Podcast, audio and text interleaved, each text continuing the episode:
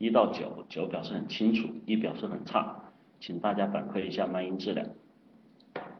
Hello Hello，请大家反馈一下麦音质量啊，一到九，九表示很清楚，一表示很差。又很小声吗？Hello Hello，一到九，九表示很清楚，一表示很差，请大家反馈一下。呃，能听见的同学都反馈一下啊。一到九，九表示很清楚，一表示很差。呃，呃，有一些同学说声音小，有一些同学说没问题，都反馈一下吧。一到九，九表示很清楚，一表示很差，请大家反馈一下，我们来看看一到九啊。大家晚上好，这里是凡事都有解，我是伊思，现在是开课之前的试麦。一到九，九表示很好，一表示很差，一到九不同程度打出你们的数字哈，呃，只要打一次啊，你们不要重复打，像初见你不停的打就以为好像很多人这个麦音不好哈，其他同学，其他同学这里除了初音、初见跟那个黄金年代，还有其他同学吗？其他同学反馈一下麦音质量，一到九啊。来多反馈一点，我看看到底有没有问题。有问题，我们需要调整麦音设备啊。好吧，好像其他同学没有问题啊。还有一个对语，有那么三四个同学有问题哈，你们调整一下设备。我这里的麦音没有问题哈。好，那个开始我们今天的课程哈。嗯，最近呢，我们课程有一些改版哈，增加了一些趣味性。嗯，其实我们想通过的方式呢，也就是很简单啊，我们想做到的是不说教，但是又得跟你们去讲道理哈。因为毕竟我们的课程它本身的利益和宗旨在这里，我们不是一档娱乐节目哈，我们不是一档这个脱口秀。那么我们真正去解决的是你们在生活中遇到的各种问题。像你们有很多的困惑哈，有一些人有这个交友的困惑，有一些同学有恋爱的困惑，有一些同学有工作上的困惑。其实这些东西呢，我们总结到一起来说哈，呃，问题啊，我们常说的叫问题，都是产生在什么一些基本事情的根源上面。我们去解决问题，不能简简单单的只是治标不治本啊。就像有的同学他可能看。这几件事情合起来好像风马牛不相及，谈恋爱啊、交友啊、工作啊、学习啊等等这些东西好像没什么关系。但其实我们来看，一个人学会自己在成长的路上去找到自己所谓的我们所说的人格，找到我们所说的尊严，甚至去培养自己的性格与魅力，这些东西都是来源于一个人内心里面所拥有的东西。而这些东西呢，在我们现在成长的过程中里面，除了应试教育教给我们的一些基本的科学知识之外，我们现在很多时候在生活里面得不到这样的教育，得不到这样的培训。那么我们的课程的利益就在于此。我们希望通过我们的课程，能够帮助到绝大多数年轻人，在遇到问题的时候，知道该怎么去办，而不是在听到一些似是而非的大道理，听到一些呃人家跟你的说教，让自己其实在生活中还充满了很多的困惑，呃，不会做，不懂做，啊，不知道该怎么做，这是你们经常会提出的问题哈。但事实上，我们都会去探讨一个，在生活里面，其实这些困难或这些问题，是不是真的就没有解？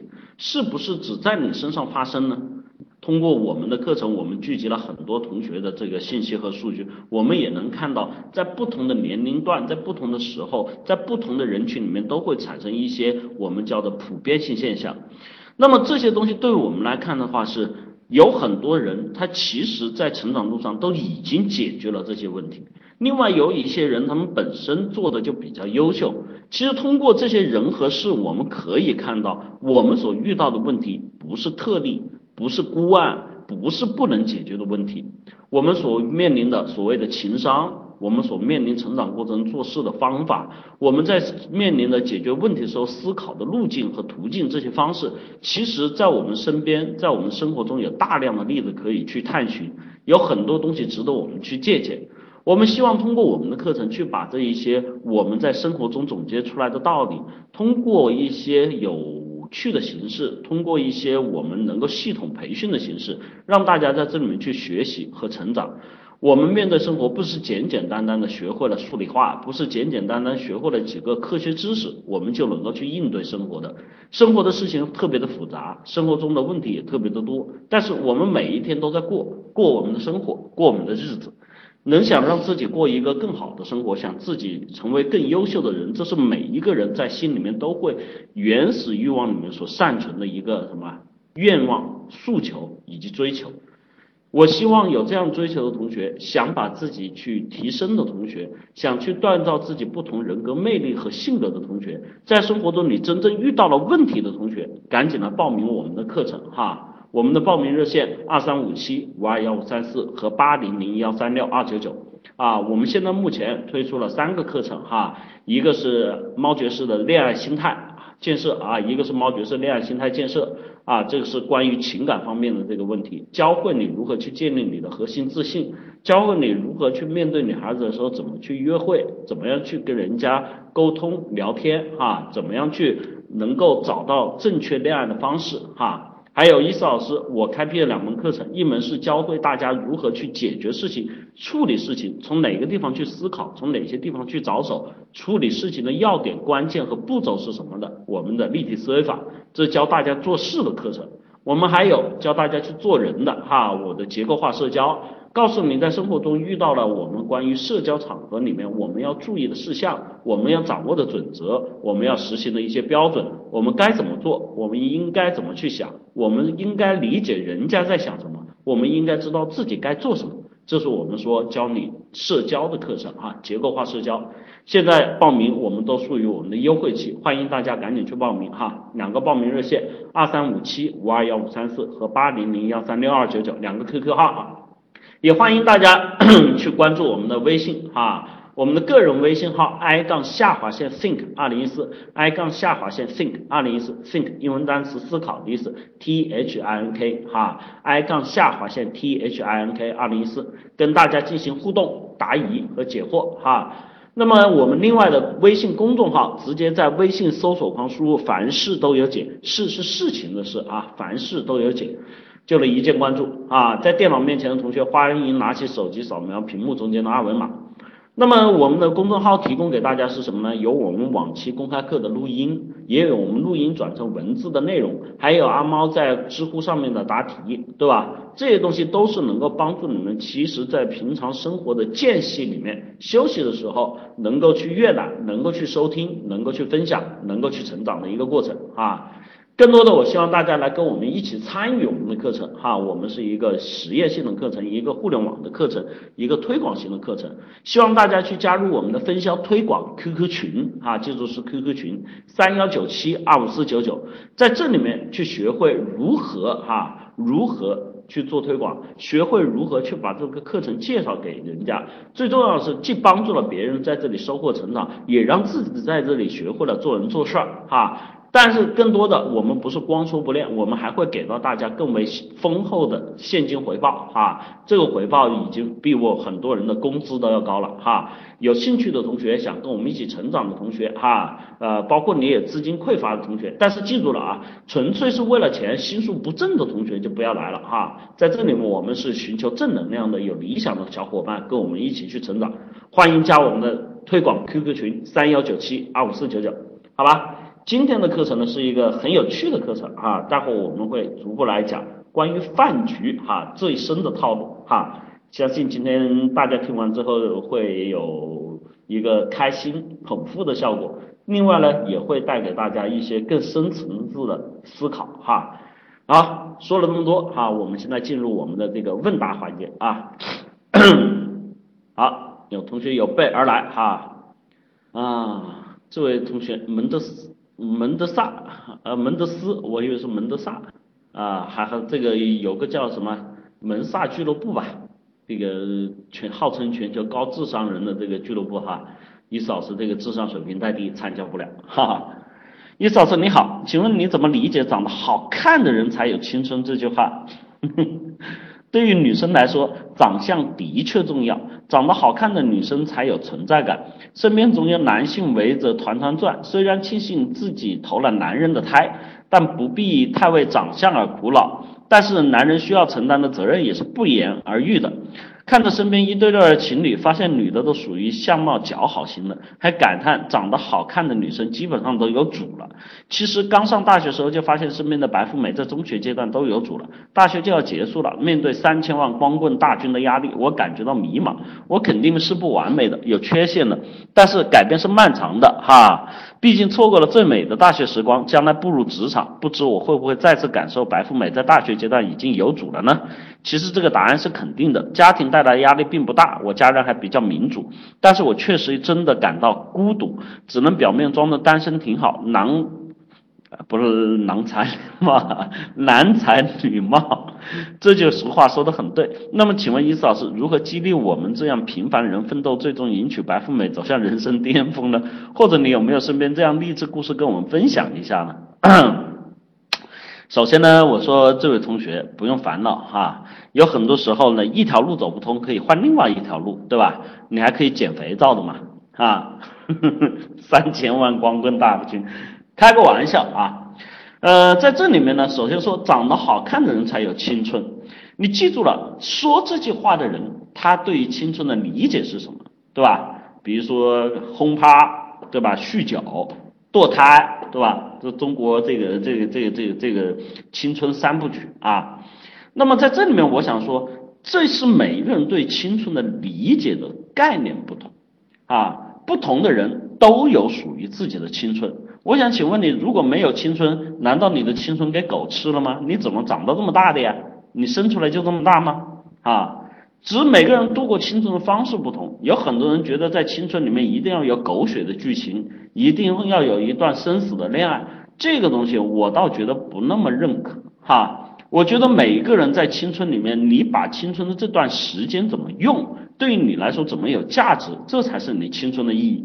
比如说，我就见过有一些啊，像这个学霸型的，他对于那些狗血的青春非常的不屑，他认为自己啊的青春应该是什么？应该奉献在这个成长路上，超越一切、追求一切的阶段啊！他的目标可能是考哈佛，他的目标可能是这个是吧？对，去参加国际奥数，他的目标可能是在很多的学术上面能够去超越，他的目标可能是十几岁就能够把大学读完，能双修几门课程，他的目标是碾压一切哈！那你觉得他的青春有问题吗？我觉得只要他喜欢，一切都没有问题。我们来说，没有青春这句话的定义是什么呢？其实最简单来说，就是说你其实是在你的青春期没有去做你想做的事情，而耽误了自己的青春，这才叫浪费青春。那么在这里面，我们说是不是只有长得好看的人才有青春呢？固然长得好看的这是一种优势，这是一种资本，我们不能去否认客观事实。为什么？因为你也喜欢好看的，对不对？那么在这里面，长得好看的人在青春的时候呢，他会吸引更多的异性的目光，他会有更多人在一起去参与活动、去娱乐、去玩耍，所以会把生活过得更加的富有激情，把生活更过得更加的充实。所以在这个道理上面来说呢，有一些长相不太那么好看的，而内心又自卑的，同时把自己自闭起来的同学，确实是没有什么青春。但又回过来再说另外一个问题，是不是长得难看你就应该自卑，就应该失去青春呢？这也是未必。我们也见过很多其貌不扬的，也见过很多长得不好的，他也有自己的青春。比如说，你说最起码他泡妞，我说泡妞这个事情，往往你看见的白富美身边的人都不是什么高富帅，好吗？事实就摆在这里哈。所以我们说好白菜都被猪拱了，问题是你连猪都不如，你怪谁呢？啊，所以这个问题的核心点不在于前面所有的问题，而在于后面最直接的问题。你不能，你 low，你不行，那你需要去怪谁？你在这里成天就想着这类人最出现常见的问题就是等靠要，等着美女送门，靠着父母吃饭，跟所有人去要东西，要人家的怜悯，要人家的支持，要人家的关爱啊。这样的人，我说句实话，你的人生别说是没有青春了。为什么这句话说到你这里这么悲凉呢？是因为你才活到青春，你有本事活到中年，你会告诉我，你人生已经没有了中年，你中年再过了，你说你已经没有了人生，哥们儿，各位同学，千万不要去过这样的日子哈。所以在这里面，你说像我这样的人能不能迎娶白富美，走向人生巅峰？身边有没有这样的例子？有啊，马云同学啊。我们的马老大不就是这个一个屌丝嘛，对吧？长得也不好看，对吧？他不也是走向人生巅峰，迎娶白富美嘛，对吧？所以说嘛，生活中的故事很多，我们身边的人也很多。你别说问伊思老师身边有没有，你仔细去看你的身边，也一定会发现有。只是你不服气，你说那死胖子凭什么他能找到女朋友？那个矬逼啊，他凭什么能够找这么漂亮的女朋友？啊，当我们在抱怨，在我们在生气的时候，你有没有反思过，你又为什么不能？哈，所以千万不要沦落到真的最后连捡肥皂都没有人要哈，开个玩笑。呃，至于你说我们能如何去？改变自己，如何去奋斗，让自己成为？其实，在这里面，这个东西呢，是一个悖论。我们老想着把这个东西定为目标，其实我告诉你，所谓的迎娶白富白富美，所谓的收获成功，所谓赚很多钱，其实这些东西是什么？它不是目的，它是结果啊。就像你说的，我怎么样才能让身体好？这个也是结果，这不是目的。你如果说你做运动员，你做长期的训练和长跑，你能够去达成自己的阶段性目标，比如说举重运动员要达到自己阶段性的这个，对吧？重量目标，跑步运动员这个像快跑，像这个短跑的这些同学，他要达到这某个阶段的自己的成绩，对吧？像练健身的这些同学要达到自己肌肉群组的这个肌肉块，这才是他们的目标。但是当他们练完这些目标之后，他带来的结果是什么？身形的健美，对吧？身体状态的好优异，对吧？这些东西可以看到，实际上我们在追求很多目标的时候，我们其实做错了一点，我们往往把结果当做目标来追求，这样的最后的方式是什么？就是你找不到自己的目标，所以这类同学经常是会出现目标的缺失感，不知道自己要干什么。你问他有没有目标？有啊，迎娶白富美。走向人生成功啊，具体怎么做不知道，因为只有一个人有非常具体的目标的时候，就像我刚才说，跑多少米，跑多少秒，举多少重，对吧？这些时候你才知道该怎么办。剩下那些东西是叫附加值。你想想，你的人生很简单，你是学霸不？是，对吧？然后你有能力不？有。然后你是学生会主席不？是。然后你能够出去跟人交往，能够去。做很多的事情，你的学历很高，你能力水平很高，你找到了好工作，你进是有这个好的收入，你当了领导，当了老板，你告诉我，其实这些东西离你还远嘛？所以告诉你哈，正确的途径哈，正确的姿势啊，正确的目标，是让自己成为一个我们不敢说完全那么完美的人，但是在各方面，就像我们经常说的那些大道理，品学兼优，就你各方面都要去。你想一个人在生活里面非常认真的对待生活。然后有积极的运动心态，然后每对很多事情都求知若渴，跟朋友相处的时候都谦逊有礼。你告诉我这样的人，你们回答我一下，这样的人他长得好不好看重要吗？他会不会真的没有女朋友呢？会不会真的结不了婚呢？请回答我这个问题，一会二不会啊！我刚才说的都是生活的态度，我没有说他的长相啊，这个没有说他的这个这这这这其他的指标哈。啊，有同学说会，哈，哼，那我只能说你的世界观有问题，哈。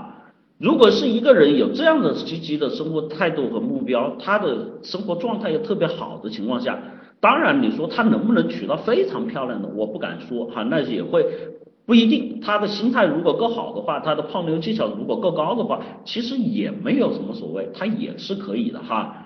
呃，你问我在身边有没有？我身边确实就有过这样的例子哈。这个原来读书的时候是学渣啊，然后这个在学校是这个小混混，天天打架啊，然后这个眼睛特别小哈，基本上就是属于杜海涛那一类的。长得呢，他不是胖，他是瘦啊，又不高啊，就这样的人哈，基本上我们说这个原先调侃他是没有妹子喜欢的，但是。随着年龄增长，出到社会之后，他当然他受到了吃了很多苦啊，受了很多压力。后来发现自己没有学历，后来发现自己做各方面都不行之后，这哥们儿然后就奋起直追，在生活里面做任何事情都比人家吃苦，做任何事情都比人家这个尽心尽力啊。经过我们这个十几二十年的打拼，这家伙成了一个这个什么大老板。哎呀，他他找的老婆，哎呀，真的很漂亮，对吧？人家找的是这个主持人啊，为什么呢？哎，因为他这个进入了这个企业家的序列，有哎，经常讲的饭局啊，就讲的饭局，就通过人家介绍认识了哈，认识了之后双方就恋爱了，然后人家觉得他的条件很好啊，女方根本就不是看在乎看中他的外貌啊这些东西，而是看中他的魄力和人格啊，发现这个家伙很牛逼，确实平常跟我们在一起的时候确实也很牛逼，最后你发现哎一样啊，他可以抱着美人归啊。当然，你说这个主持人他追求人也多，为什么他能够吸引他？哎，因为他还有一个特点，因为他从小就小混混出身，然后他比较不要脸，泡妞技巧比较高，而且是什么呢？最重要的是，他有很多时候他从基层从草根成成长起来，他的抗压能力，他对于人性的理解，对于很多东西会比一般人会要更加透彻。所以，当女孩子跟他在一起的时候，既能感受到他身上的霸气，又能感受到他身上的温柔，同时还能感受到他身上另一种小坏小痞的这种味道。哎，你说这就让人家欲罢不能了吧？所以你们说这个很多的这个道理啊，我们讲了一千，道了一万，你们懂吗？不懂。你们会做吗？不会。你们会干嘛呢？只会在这里等哈。所以最后的结果一定是不好的哈。所以这位同学，你说有没有方法？我告诉你一个啊，一个捷径，非常好的捷径，一定可以帮助你去改变和提高啊这个门德斯哈，赶紧报名我们的课程啊，学会做事，学会做人哈，学会恋爱哈，你三门课程一起报，你的人生基本就有救哈，赶紧报名哈，二三五七五二幺五三四和八零零幺三六二九九哈，最近被大家这个奉为广告帝，我还是这个打广告确实不能落下哈。好，下一位同学，岁月无声，老师好，请问老师，市场、营销、销售三者之间的区别，各自需要的能力有什么不同？另外，这三者是否相通的？比如刚开始做销售以后，能不能转到市场或营销？谢谢老师。嗯，是这样的，其实我们现在来看啊，这种社会分工啊，呃，以前所说的这些分工里面呢，特别像这是属于这种经济类型的啊，你比如说像医生跟这个厨师这个分工，确实还是没有那么。不能逾越的鸿沟还是有界限的啊，但是像在这一类型的这种职业和分工里面，它是现在的界限会越来越模糊，像越来越模糊。比如说，随着互联网的这个上升，现在传统销售的地位在急剧的下降。以前在公司里面销售的地位是非常高的哈，现在在吃吃人一家公司里面，它的市场和营销的地位比原来那些传统公司要上升了很多，因为随着网络社会的推进哈，呃，销售的这种低。低频次，然后这个呃高成本，然后这个接触面数量极小的这种方式已经不太可取了。所以在这里面的时代会发展。以前来说啊，市场、市场营销和销售的区别，市场是主要负责什么呢？市场市场是主要负责推广的活动，比如说媒体的平面啊，市场主要负责哪些？出来的这些广告词、媒体的平面设计的 logo、图标、字样等等等等，这些主要是指市场啊，市场部。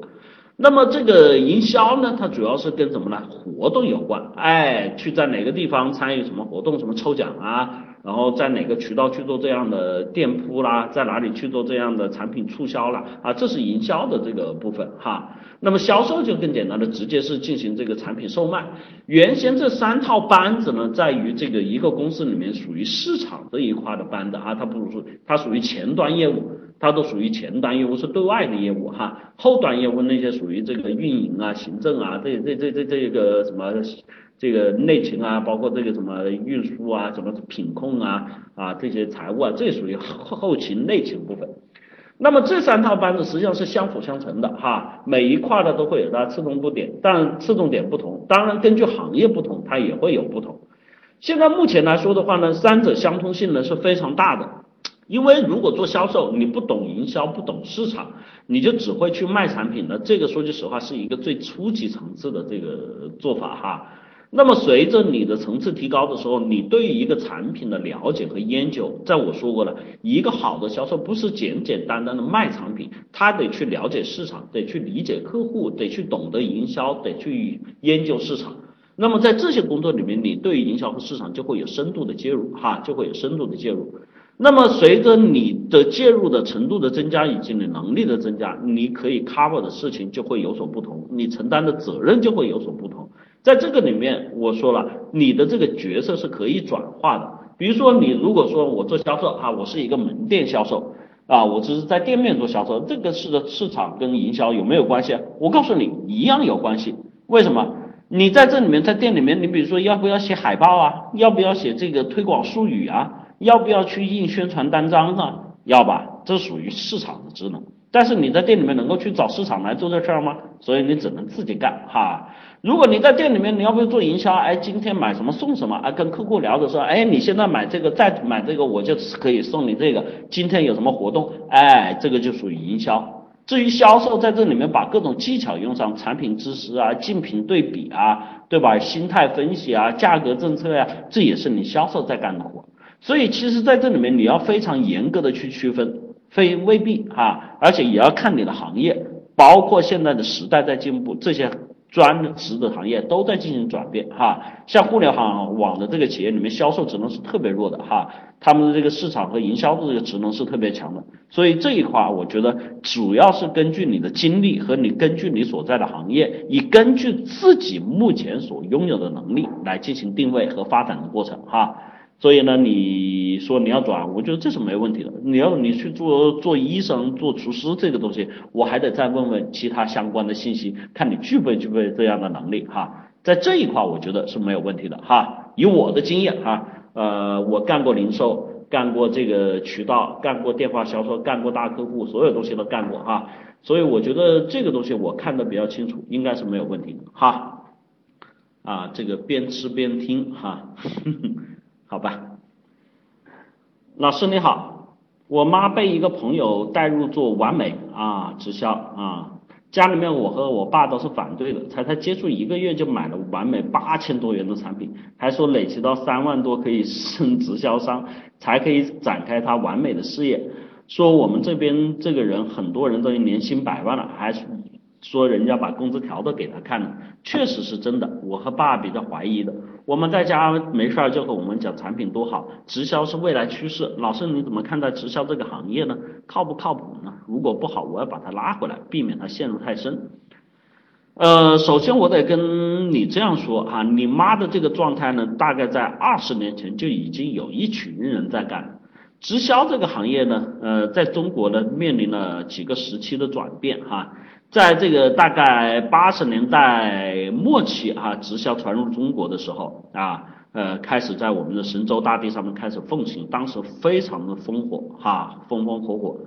但是呢，在这之后呢，被一些不法商人利用了这个途径，当然当时也不能叫不法啊，当时没有出台这个相关规定，就是通过这个拉人头买会员的方式呢去推荐产品。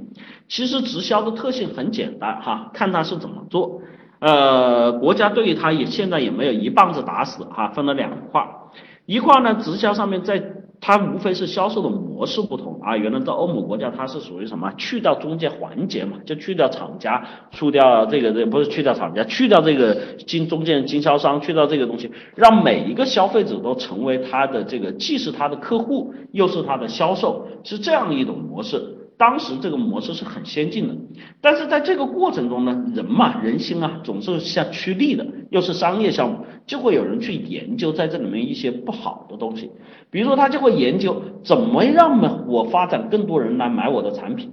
那么在这里面，他们研究的东西不是去研究像我说的市场啊、营销啊、产品啊这些内容，他研究是怎么去打动你的心啊。所以在这里面，他就会使用几招，最简单的招数就是叫利诱。就告诉你，只要你啊来做这个，就可以有很高的收入啊。那么在这里面，他把产品的这个标价标的很虚高啊，十块钱的产品他卖一百，哈，一百块产品卖一千，一千块产品卖一万，一万块产品卖十万，就这样子。然后呢，再跟你设计很高的台阶，比如说你要跟我拿够一万的货，跟我拿够两万的货，跟我拿够五万的货，你才有发展下线的权利。你看我发展你一个，我就能拿到一万的提成；我发展十个，我就十万。我你这个十万十个，你们每个人下面发展一个，我再有一千，对吧？我这样子，只要我做够了几年之后，我下面有一两百号人的时候，我每年就是百万收入，我都不用干活了。哎呀，每个人一听都好高兴。但是在这里面有一个先决的条件，也就是这件事情本身，我们叫带笼子啊。这个套路中间最核心的点是你要有初期的成本，你要有初期成本投入。也就是说，它累积到三万可以直升升直销商哈。也就这三万块钱其实等于是都是你给的，你接下来去发展的每一个人也都是要这三万来给你工钱。也就是在这个里面，实际上最后实现的模式。就是以讹传讹，以骗带骗，哈，把每个人拉进来的过程啊。但是你会说，总有人不干啊，不干没关系啊，你三万块钱买了产品啊，你不能说我骗你啊。所以这就是这个模式走入一个坏循环的地方。而这个坏循环呢，被坏人利用了之后呢，就发展成为了今天的传销啊。这个传销搞得洗脑能力很强，就一直在研究这些东西嘛。让每个人在这个里面变得近乎于对于资金啊，对于未来，对于成长的疯狂，还美其名曰是理想式创业。实际上这一套东西在这个八十年代已经风行过了哈。中国的第二个阶段，在国家开始进入管理的第二个阶段，在九十年代的中后期，哈，国家对这件事情开始进入管理，大面积的绞杀，哈，盘当时这个直销和传销直接全部被封锁，哈，因为当时出现了很多的像现在互联网这个金融诈骗一样的，出现了很多的诈骗，哈，套取各种资金，啊，然后有人跳楼啦，有人这个吞毒药啦，有人这个上访啊，反正就这样的，哈。因为这些其实被骗的往往都是怎么样？这个不懂世事的这个家庭主妇，而家庭主妇手上又掌握着经济啊，又把家里面的血汗钱都一投进去了哈，所以在这里面造成了一个社会不友好的动荡的影响哈。那么在这个进入二十世纪之后呢，国家呢因为发现这个东西呢也能不能一棒子打死。有些人确实是认认真真在做产品的，所以国家呢就开始进行牌照管理，发放了几张直销牌照哈。呃，至于完美呢，我听说是有牌照的哈，但是我想说就是一样嘛，这个有牌照当医生不代表这个医生都是好人哈。呃，他这个医院里面都是有牌照的啊，合法开业的，不是莆田系哈。但是这里面这医生他未必都是好人啊。有些人就会把传销的这套东西用在这个合法的事业上面哈。至于你说的这个事儿呢，我听上去基本上就是按照传销的模式在走，这不是什么好事情哈。建议把你妈拉回来，你就问你妈几个问题啊，很简单，你觉得你可以发展多少个人？然后你要是赚多少钱，你算你在他们身上收多少钱，你以后有没有脸面去面对他们啊？就这么简单啊。如果你妈这辈子能够说服一百多个人能够跟自己干活，这个我说句实话，你妈也不是今天的你妈了哈，嗯，所以我建议啊，特别是这种家庭主妇，然后没有什么经济来源，没有什么太多工作基础的，然后在外面人脉关系圈又比较弱的，最好不要去搞这个事儿哈，这个我觉得还是有风险的，好吧？这个给你准确的回复啊。啊，这个同学啊，意思老师是我男神，老要跟我说生猴子哈，生到现在也没生哈，好吧？说跟我生猴子要去挽回女友啊，分手原因是因为我不成熟，让他承受了太多，太累了，彻底失望了。我们在一起一年，感情基础还是有的。分手后我也纠缠过，最近也在努力改正，删掉了 QQ 留言板别人给他的留言，自己删掉 QQ 留言板。别人给他的留言，你怎么删的？如果是你的 QQ，怎么会给他留言？如果是他的 QQ，你又怎么删的呀？哈，好吧，自己写了一条，你欠我的永远还不起。我觉得说的我也在寻找方法。你欠我的，你永远还不起啊！你这话写的哈。二十号的时候给他发了一条消息，说我还是有想他的，也在改正自己的问题，希望他。在班级聚会玩的开心，他回了句谢谢。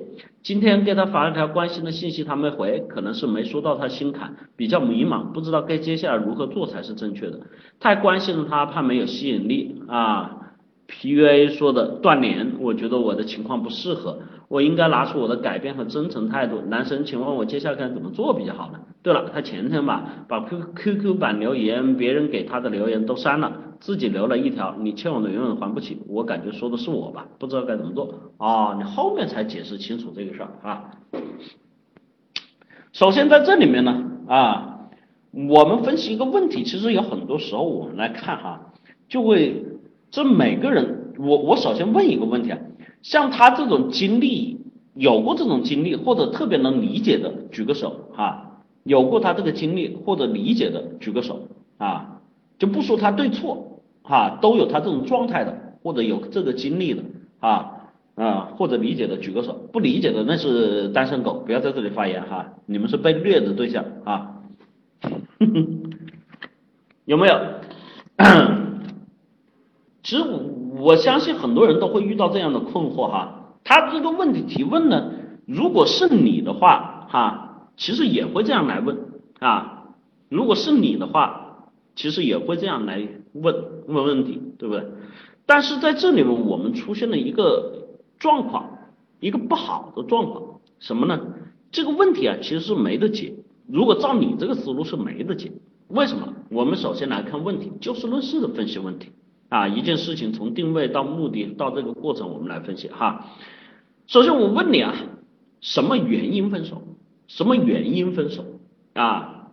这里面的这个伊斯老师是我的男神啊，这不是我啊，这是他的名字哈。这位同学呢，其实其实来说啊，他的问题，其实我说的一绝大多数同学都有这样的问题啊。有同学说不成熟，总之我想来说，不管你们是什么理由，在你们的这个过程里面，实际上是不是你们自己的状态不好，或者行为举止不好？或者是心态不好，嗯，还有就是你们的这个这个这个这个这个其他的外在的各方面条件也不太好啊，自己又不努力，学习不好。我说外在条件不是你长得丑哈，学习又不好，对吧？各方面又没有能力。其实这些东西我说句实话啊，这是不是导致你们分手的真正原因？一是二不是啊啊，你觉得这是不是你们真正？造成的原因啊，然后关键问题我们再来看啊，你们出现的状况是什么呢？出现状况是你们不是去解决这些问题，你们就在想我要挽回，我怎么样对他好，我该怎么样对待他，我应该怎么样跟他说话，用什么技巧，用什么方式才能挽回他？是不是一是二不是啊？你们看看，好，这样说完呢，有些同学觉得很绕，听不懂。好，没关系，我跟你们举个例子哈，就很简单。你现在摔倒了，腿疼，对不对？摔倒了，腿摔疼了啊，受伤了，腿扭了，破皮了哈。你现在呢，却在想呢，想什么呢？我怎么样？我怎么样才能够怎么样不疼，才能够继续走路？那么在这里，我想问啊。这是两个概念啊！你现在要解决的是什么？首先，如果伤口有血，你要止血啊。你脚扭了，你要赶紧怎么样？跟脚做冰敷啊。要先去解决这个问题啊，而不是说我现在应该怎么去走路的问题啊。你这个本身你的目标跟你要做的事情中间的关系和连接是没有的。你要先去解决是自己身上存在的问题，然后才是去说跟他在一起的问题。你先得分，你身上问题不解决，你先去强求的在一起。当然，这个我能理解，每个人都是这样的。最希望的是能够去达成自己跟他在一起的目的，但是造成这个不能在一起的这个目的的事情原因，你摆在这里视而不见，这是不可取。我们可以看哈，再来跟你们说事实的案例。大家看过很多的，不管是生活中里面也好，影视剧里面也好，我们往往看见一些复合的状态是怎么复合的？你们告诉我。啊，这个不要我来说，你们告诉我，如果是说两个人复合是怎么复合的？嗯，告诉我，去你大爷的，女的寂寞的，女的寂寞了，我告诉你是这样的，如果这个女的真的对你寒心了，她寂寞了一定不会找你，你千万不要让你的女人觉得寂寞了哈，她寂寞了就会去找别的男人，你更加没有复合的机会了。金熙和西说的很对，比如说都是问题解决。像之前这个男的不关心她，都是这个男的变得关心她了之后，哎，复合了。像有的男的是不争气，结果自己通过努力之后，哎，变好了，复合了，对吧？其实是每一个我们说这个心结还需心药医啊，就你每一件事情在哪个地方出了问题，就我们常说那句话，在哪里跌倒就在哪里爬起来，你解决了这个问题，才会是你们走向复合的开始，才会是走向复合的开始。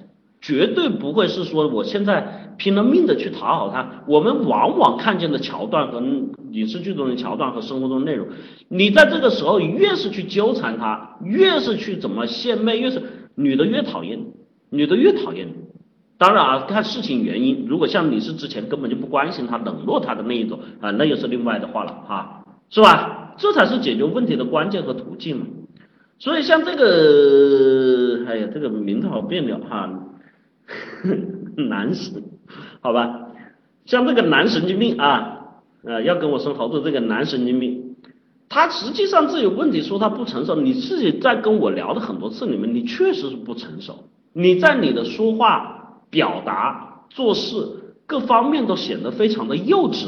这是我跟你的交流，不是你女朋友给你的感，嗯，不是你给你女朋友感觉，你给我的感觉都是这样子。那在这里面你就想，那你。你你这个方法，你继续这样幼稚下去，你觉得你女孩会喜欢吗？因为本身年轻阶段会有一个过程，有一个特别痛苦的过程，就是我们常在网上看到那句话，在我最一无是处的年纪，遇见了正风华正茂的你。女孩子呢，成熟比男孩子早，他们的性发育比男孩子早，思维成熟也比男孩子早，因为他们要孕育下一代，哈，这是身体结构所决定的。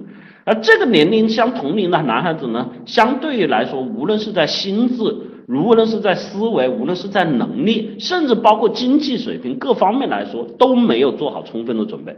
所以，如果在这个时候你还显得特别的不成熟，还显得做事特别的不着调，还在任何事情上面啊，比如说这个大大咧咧，我们看见很多这个失去女朋友的例子啊，大大咧咧，然后觉得还有一些很很不成熟的观点，女人如衣服啊，男人如手足啊，还有说把女朋友当做不当做一回事儿，喜欢打游戏，喜欢出去玩，反正这一各种各样的王八蛋事情，no 作 no 带的事情都干完了，然后女朋友就丢了，对吧？你如果还处于这种状态，那你肯定会丢，因为反过来想，你会喜欢这样的自己吗？对吧？啊，你说重，这不是重，这一看就知道你是什么料。这个时候你要做的事情是能够让自己变得优秀，因为毕竟我要说一个心理点，你们不太了解的心理点，当两个人发生恋爱，无论到了哪种程度，除非你是真的把人家伤到底了哈，像你这种人一般还没有伤到底。如果没有伤到底的情况下，人家对你是有念想的，人家还是会喜欢你的。无论过多久，他心里面还会泛起心里面的那个涟漪的。所以你在这个时候，如果能够尽快的让自己表现得更加的成熟，更加的优秀，在他体面前所展现出来的话，我相信你挽回的几率会更大啊。至于你问我怎么做，这个就很难说了哈。具体的事情具体分析啊，欢迎报名我们的课程啊。呃，也可以去做一对一咨询哈。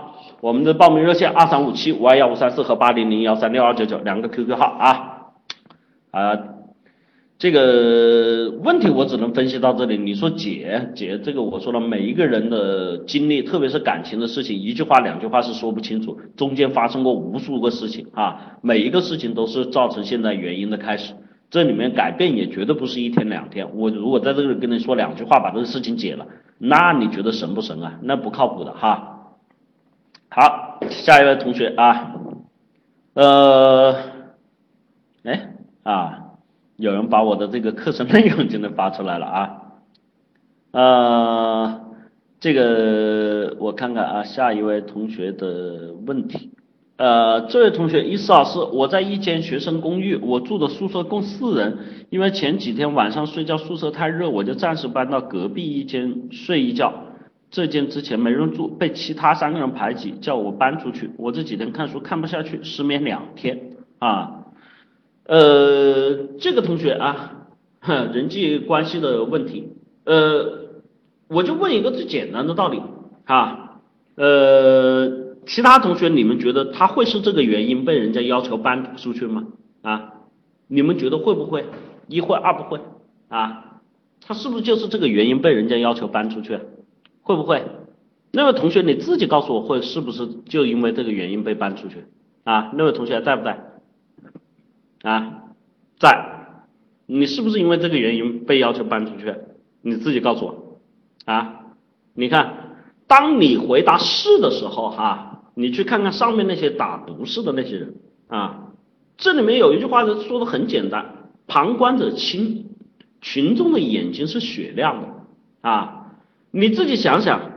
你会因为一件非就如果你因为一件简单的事情跟别人没有不会造成别人特别大的利益损失的事情，你会把人家记恨在心，会要求人家会把人家赶走，把要把人家赶出去，要跟人家翻脸吗？啊，这是很现实的道理。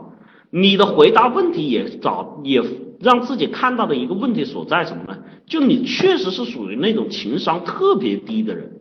自己干错的事情到现在自己都不知道。一个宿舍在一起，比如说我，我说句实话，我换成任何一个人，我说我搬出去住一天，我几天不回宿舍，不会有人对你怎么样啊？你肯定是之前做的其他的事情让人家讨厌啊，或者在这个工作过程中，你有不断的跟人家有发生矛盾，不断有跟人家的这个语言争执啊，你只惹到人家，你才会这样子。你说一个人叫你搬出去，我觉得有可能他神经病；两个人叫你搬出去，我觉得他妈坑蒙一气。一个宿舍里面三个人都叫你滚出去，我操！你不觉得是自己的问题吗？啊？你不觉得是自己的问题吗？一个人站在人群里面不合群，你告诉我是谁的问题啊？啊？你都说了是自己的问题，你还觉得就是这么点？那么是自己的问题，我们来分析这个事情，会是因为一个这么简单的点就造成这样的矛盾吗？当然，有些同学说会有，比如说人家叫你，哎，开个玩笑说，哎，你既然搬出去，你就别回来吧，那你直接来一句，这我宿舍凭什么我不回来呀？啊，你他妈是不是有病啊？关你屁事啊？啊，人家说老子就要管你，本来是开个玩笑，你爱滚不滚，给老子滚远一点。你说他妈的，你再说一句，弄死你，人家说你来弄啊。其他几个兄弟早就看你不顺眼了，你妈是不是傻逼啊？没事吵什么吵啊？然后你就说关你什么事啊？我们两个的事。然后人家说，哎，我好心劝架，我操啊！你说好心劝架又用不着你管，老子愿意咋地就咋地。啊，那人家说那那你滚吧，那你滚吧，你赶紧滚啊，滚远一点，是吧？会不会呀？所以我在这里面说了啊。你跟人发生任何问题和发生矛盾的时候，我首先不说人家身上有没有问题，有没有这个坏点，首先你自己得去想，你到底在这中间犯了什么错？你到现在连自己的问题的核心都找不到。你在这里面只是说啊，人家要求你搬出去，你觉得心里面难受，你觉得孤单。说句实话，与人相处，你今天会是这样子，你明天也会是这样子，你到了单位也会是这样子，你在学校班上也是这样子。我就再问你一个最现实的话，你现在在班上是不是是那种很受人欢迎的，还是被人排挤的？来回答我，你在你们班级里面你是很受欢迎的，还是被人排挤的？告诉我，还在不在？不是被骂骂好了吧？啊？啊啊！就宿舍他们排挤啊！你在班上很受欢迎吗？你在你们班上很受欢迎吗？啊？你你只能告诉我没有吧？甚至应该说你在班上没有什么存在感吧？啊？这个东西我就说了，大家可以明显的看到了哈。一这个同学我真的你建议你啊，赶紧来报名我们的课程，我真不是跟你打广告。因为你现在很问题很严重的是，你根本就看不到自己身上出了什么问题，这个是一个非常现实的事实摆在这里。人家对你不待见，你居然找不到自己身上的问题，然后在这里面还觉得自己没有什么所谓。你在这里面是真的，我说句实话，一般我们在学校里面说一个宿舍的，其实应该说到底，将来出来都是是最亲的兄弟哦。我原来一个宿舍的跟我这个基本上这个是最亲的兄弟。那到你混成这样子，我就真的说句实话，你身上一定是有问题。当然，人家身上有没有臭毛病，我不我不敢说哈。但是你身上绝对是有问题的，而且到现在你还不知道什么问题，所以我在这里我也没办法回答什么问题，我只能告诉你你自己身上的问题肯定很多啊。从你连自我意识都认识不到，起码前面像那个男神经病一样的，他至少知道自己身上有问题。啊，我最讨厌就是来问啊，意思老师，我有女朋友跟我分手了，我想挽回。我说什么问题啊？他说我的问题就是对她太好了啊。他说跟我一起，我对她太好了。我说没有其他问题吗？没有啊。我觉得我跟她在一起很开心的，我也很照顾她，我也很喜欢她。我觉得我条件也不错。我见到这种人，我基本上就恨不得在屏幕里面把他拉出来，左一耳光，右一耳光，我直接扇死你了。你们说是不是嘛？这个世界上问题绝对不会是平白无故产生的吧，对吧？你总不可能自己永远说这这这遇到的都是神经病吧？所以在这里不，这个是表示我心急啊，不是我暴力哈，是真的很着急。这位同学啊，我给你建议，你赶紧来报名我们的课程哈。我我不我不我都懒得报号码了，我真不是跟你打广告。如果你这样下去的话，你的人际关系你接下来嗯可想而知哈，好吧？好，这个问题我们就不展开不累述了哈。接下来呢，我们这个刚才有同学就催促了啊，好急呀，饭局呀，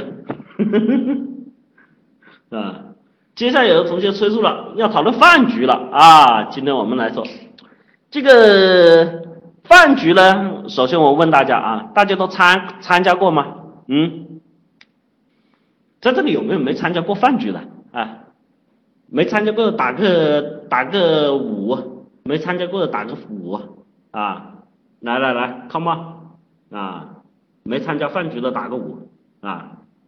我就告诉你，现在小学生都有饭局啊，没参加过饭局。首先在这里面哈，我们来看看。饭局对于我们来说呢，其实是我们日常生活很重要的一个社交手段，特别对于中国人来说啊。那么在这里面有很多人说没参加过饭局，饭局你们的概念里面就是什么呢？认为是领导对吧？老板才叫饭局啊？其实不是，在我们生活里面，你约女孩子两个人吃餐饭，算不算饭局啊？算不算饭局？你跟你们班的同学一起聚餐，一起聚会，算不算饭局啊？啊，你跟你的同事，对吧？大家聚餐出来，算不算饭局啊？你跟你家里的亲戚，七姑婆、二大爷、三姨妈，对吧？亲戚一帮人吃饭，算不算饭局啊？啊，是吧？这个问题完了之后，还有人参说没参加过饭局吗？你直接跟我回答说你没吃过饭好一点哈。但是问题是，饭局作为我们生活啊，作为我们中国人啊，特别重要的一个社交场合。大家其实想一想啊，饭局为什么重要？大家有没有想过啊？饭局为什么重要啊？其实我说啊，中国人平常啊，这里面为什么说饭局重要？中国人有一个特点，平常生活里面啊，我们是缺乏交流的，我们是缺乏交流的，是不是这样的？同学之间、同事之间，甚至家里亲人之间、亲朋好友之间，其实平常是缺乏交流，对吧？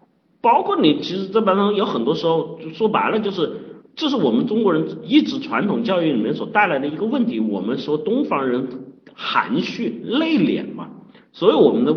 情感不奔放，不像这个老外在外面一言不合就可以接吻，对吧？啊，所以这个情况就造成了我们有很多情感上面的压抑。但我们也是人，我们的构造除了这个 DNA 基因序列的造成我们的长相不一外，我们本身所带有的人性其实跟老外是一样一样，我们是同样的一个物种，都要吃喝拉撒睡，都有自己的私欲，对吧？都有自己疯狂的一面，也都有自己这个懦弱的一面。那么我们也需要有途径来抒发，而中国人呢特别讲究这个吃啊，这个民以食为天哈，啊，在全世界这个看过很多帖子，这个老外来了中国才知道什么叫真正的人生啊，才知道什么叫真正的饮食啊，臭豆腐 no no no no，猪脑子 no no no no no，猪下水 no no no no，猪牛杂碎啊 no no no no，对吧？啊，但是结果最后就变得，我操，这他妈太好吃了哈，猪大肠。就是猪下水，猪心、猪肺、猪肝都是猪下水，听明白了吗？啊，毛血旺啊，对，这都是猪下水。这在国外外国人是不吃的哈。那么在这里面，我们看到，既然哈有了文化，有了根基，那就会出现一个问题。其实饭局在我们平常的生活里面，代表了我们社交圈里面社交形式的最高等级，代表了我们社交圈社交层次的最高等级啊。我们平常在这里面，除了说饭局对于我们来说，除了是什么？除了是一个我们说的品尝美食的一个味道，其实在这里面，我们也会通过这种社交关系去吃到百味人生。有同学说，呃，伊老师你说的太高了啊，我说一点都不高，我只能告诉你，当你在饭局上面，就像我们说吃过食材的味道，跟你的人参的百味的味道，这两个是相辅相成的哈。你的见识、你的能力和你的层次，就决定了你吃到食材的味道跟人参的味道。你现在没吃到，只能说明你还比较 low 啊，只能说明你还比较 low。不要认为在饭局上你吃不到，在饭局上面你可以吃到各式各样的东西。待会儿我们会来看啊，饭局确实在某一方面会来折射我们的人生。一说到这饭局为什么这么重要呢？我们可以看到哈，在我们这一看就有很多的去介绍饭局的啊，中国是饭局人脉学、饭局读书心术、饭局攻心术、饭局的潜规则、饭局的社交术，我勒个去，对吧？在这里面，我们来先说啊，说说好玩的，待会儿再来进主题啊。在人类在我们中国历史上最有名的一次饭局，有人知道是哪一局吗？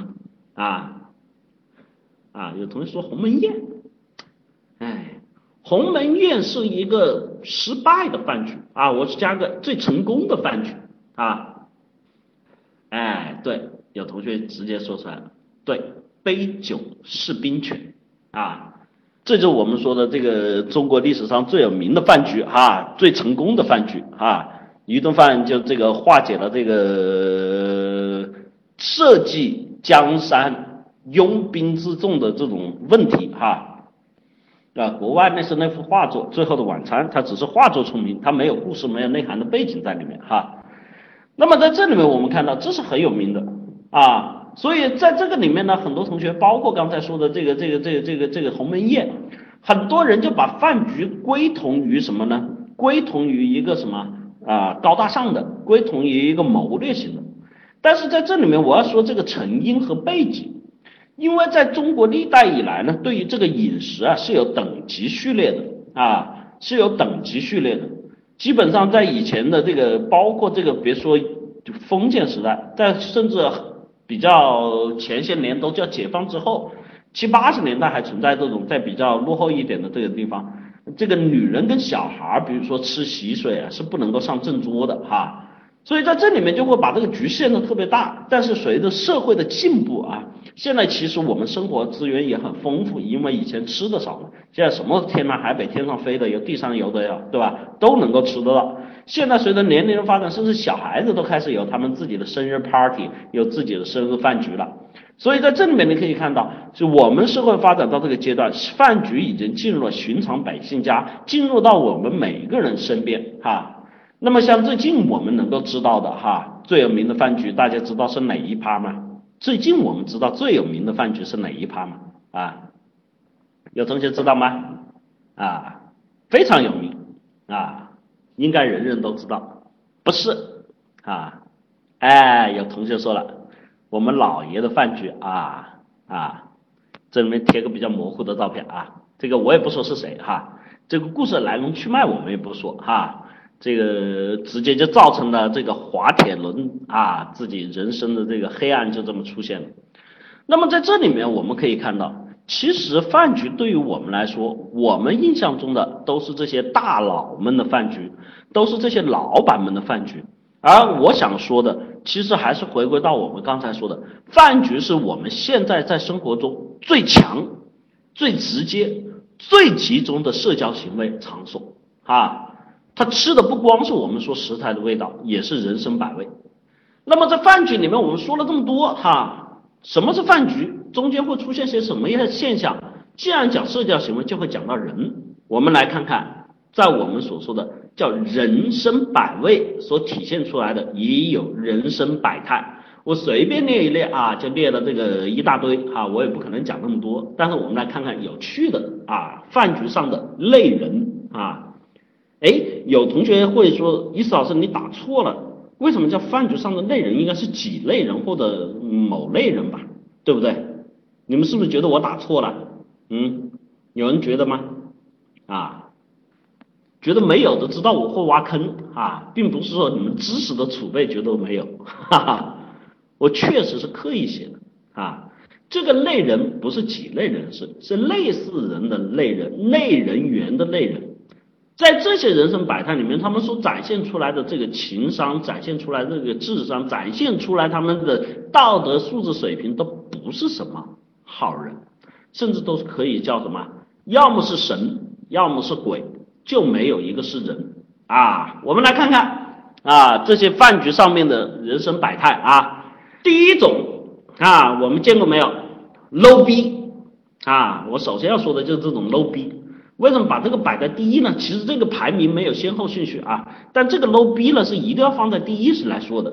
这种人呢，就是说的很简单，就他的这个见识啊，跟他吃的东西是一样一样的，跟他吃的东西是一样一样的。我们在生活一定会见到这种人啊。有些同学不幸被中枪，你不要不要哀嚎啊，这是没办法的。就他有一类人是上当太多，哎呀，我。他什么时候吃个西餐啊，吃个什么这个刺身啊，吃个生蚝，他是不会吃的。我就只吃那个炒辣椒，我就只吃这个辣的，我就只吃那几样啊，有没有啊？啊，基本上不懂得食材的美味哈，就只会吃那几样啊，然后要他去吃个好的，他也吃不出什么味道来。这只是说见识，但是这个东西我只是用食材来比喻你的见识。而在饭局上面，这种 low 逼，他经常所表现出来的状态就是一脸茫然，所有东西都不懂，所有东西都不知道，所有东西都让人觉得他非常的让人厌恶。啊，什么东西都不懂，什么东西都不会，连坐座位一下来，这种人啪叽就一坐，他也不分主次，也不分先后。啊，吃东西的时候，这个筷子就在里面翻啊，那个口水就在里面跳啊，对吧？然后吃饭的时候擤把鼻涕啊，这鼻涕还不用纸巾洗，用手洗，洗完往地上一甩，桌上一摸哈，有没有啊？你们不要告诉我没有哈，这种 low 逼告诉你，基本上是饭局的这个绝对排斥者啊。最重要，这种 low 逼最 low 的地方是什么呢？往往被排斥他还要来啊，这是我们说的第一类哈，我不描述了，反正就是 low 到极点，我们看了就烦的那种哈。这我说的啊，第一类，第二类叫无赖。啊，这个永远来蹭饭，永远不买单啊！永远来蹭饭，永远不买单，有没有啊？啊，竖着耳朵都要去打听你们在哪里吃饭。哎呀，你们吃饭，哎，我来，我来，我来啊，有吗？啊啊，这种给人感觉就是恶心啊，嗯，太有了啊！哎，记住啊，我在这里面说的不是某一个人。也不是某一个人上的一点，有些人在这里面会叫积极于大成啊，会有各种形式的表演啊。好，前两者呢都比较 low，第三类叫愤青啊，这一类人呢在饭桌上所表现出来的状态就是喷啊，社会也不好，对吧？这个其他人也不好啊，这个不好，那个不好，学校不好，对吧？啊，这个。这个工作不好，领导不好，对吧？呃，这个包括这个政客也不好，包括这个警察也不好，医生也不好，对吧？愤青啊，这典型的属于那种拿起款来碗来吃肉啊，放下碗来骂娘啊啊！哎不，你们错了，这类愤青还真不是说就美国好，这类愤青是人世间所有东西就不好啊。只要给他一个点，他可以一路吃饭一路骂到底，哈，一路说到底，啊，这我们说的愤青，哈，这个也好懂，哈。第三类，那第四类了，叫什么呢？戏子，啊，这上了桌啊，人生如戏啊，啊，我们说人生百态，戏子就出来了。哎呦，这类戏子是什么？经常会怎么样去演？演各种角色的人，哈，既有表演形式的演，也有真实生活中的演啊，他会演啊，我这个，哎呀，哎呀，我我我我我这个，哎呀，啊，我是什么什么样的人啊，我我是什么什么样的状态，他去演，其实他根本就不是这个人，哈，啊，这个不是装逼，哈，装逼我后面说，装逼跟戏子不一样，戏子是纯粹的演。啊，装逼他是要炫，戏子是无来由的，他会演，有时候演的这个属于这种什么呢？啊，让人喜欢，让人忧。有时候是演的呢是这个让人痛恨，让人伤；有时候演的要楚楚可怜啊。有时候他甚至在中间还会去表演一段哈。这类人的表演欲望是特别强啊，角色扮演啊。我说的这就是，呃，有同学说不会，你们自己到饭局上就会看到的，他一定会有各种各样的角色扮演啊。第五种呢叫心机婊啊，这个就不要说了。他来这个饭局啊，带着各种各样的目的啊，这类人你就经常看见了，就是他经常会在饭桌上私底下跟人聊，拉着这个跟这个聊，拉着那个跟那个聊，哎呀，对吧？啊，如果是说做生意的，就最近在哪里发财呀？哎呀，我有什么项目呀？哎呀，我跟你聊聊，哎呀，哪里怎么样啊？是同学在一起的呢，就会在桌上跟你拉着聊，哎呀，这个我们俩关系挺好的呀，好久不见了呀，我好想你了呀。然后最近怎么样啊？啊，他跟你去打听各种事情，跟你去想尽各种办法，去为了达成自己目标，他心里面装着很多很多的心，心里面的想法，装着很多很多的心机，哈，这我们说的第五类。第六类就刚才有人说的装逼犯，哎呀，一上来啊，最近这个哪里发财呀？啊，我没怎么，最近接几个大工程，哎呀，就装啊，显得自己牛逼。哎呀，一说话就是我老爸他同学啊，我同学他朋友，对吧？哎，我大姨啊，我领导啊，我哥们儿啊，我兄弟啊，对吧？个个不是这个中国五百强的人，就是世界五百强的人哈。要么就是政府高科、政府和政要啊，基本上这种装逼犯啊，显得自己特牛逼，但是呢，实际上吃完饭你会发现，一转头他啥也不是哈，这我们说的装逼犯。后面这一个呢，第七类哈，我们说的叫风雨者啊，这类人叫什么？捕风捉影，经常说，哎，你知道吗？那个最近谁谁谁被抓了啊？哎，你知道吧？那个凡凡这两天啊，爆出来。一个人约炮啊，有没有啊？经常叫捕风捉雨、风雨者哈啊，专门跟你讲各种小道消息哈。第八类啊，叫牛魔王啊，叫牛魔王。哎，大家懂不懂牛魔王的意思嘞？啊，我来让大家猜一下，去你的，什么事哎？在这里面我说的牛魔王呢？它有电于类似于装逼犯，但它跟装逼犯唯一的不同是什么呢？是他真牛逼啊！这个人是真牛逼，他会把他的这个说对吧？呃，各种各样的东西拿出来秀啊，他的对吧？盘的猪啦，他的这个开的跑车啦，对吧？那反正就是各种各样的东西啊。这类人他不装，他是真有，但是呢，有了之后他要秀。一定要秀。啊，秀的这个让你们觉得自惭形秽。啊，秀的你们让你们觉得哎呀这个人太牛逼了。啊啊，反正他就是要实现自己在这里面的这种成就感。啊，有吧？这跟装逼犯不一样，装逼犯都是说我认识谁谁谁，牛魔王一般不这样，他就秀自己各种软硬实力。啊，不停的跟你去秀，秀完了让你觉得我操，这他妈吃了这顿饭了，这八辈子心里面都不平衡了哈，有没有？啊，你们叫牛魔王嘛，牛气冲天嘛，这类人都是牛气冲天嘛，知道吧？所以叫牛魔王嘛，牛逼嘛，懂了吧？啊，第九类哈叫阴暗使者，叫阴暗使者，这类人呢，哎，在饭桌上面跟装心机婊不一样，心机婊还是有自己小算盘，这种人在饭桌上面他怀有不轨的目的。啊，他怀有不轨的目的，他身上所散发出来的各种信息都是非常的这个让人不寒而栗的啊。他说的东西呢，有很多时候都会跟你去下套啊。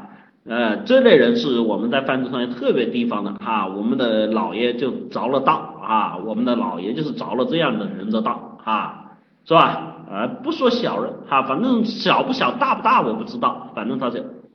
第十类叫说客，啊，第十类叫说客，啊，饭局有些局呢，啊，总是有一些目的的，比如说吵架了呀，对吧？闹矛盾了呀，对吧？啊，或者怎么样，这种人是帮你跟两边去搭话的，啊，去说服这边，说服那边，啊，在不断的帮你们去修补关系，或者是帮你们去引荐让你们互相认识的哈，这种叫说客啊，对吧？啊，这种人是不断的去拉近各方的关系的。这种人呢，相对来说就见人说人话，见鬼说鬼话，然后非常会套近乎，非常非常会打圆乎啊。这我们说的第十类，第十一类呢，属于叫无知者啊。这类人坐在那里呢，你会发现他总是一副惊讶的面孔啊，这样子吗？哦，是吗？不会吧？不可能吧？哦，好神奇哦！哇，好牛逼哦！哇，好奇怪哦，对吧？哎，对，捧哏，这人是真不知啊，什么都不知道。最典型的，你除了他所谓人生不知道，端他比那种 low 逼要好一点。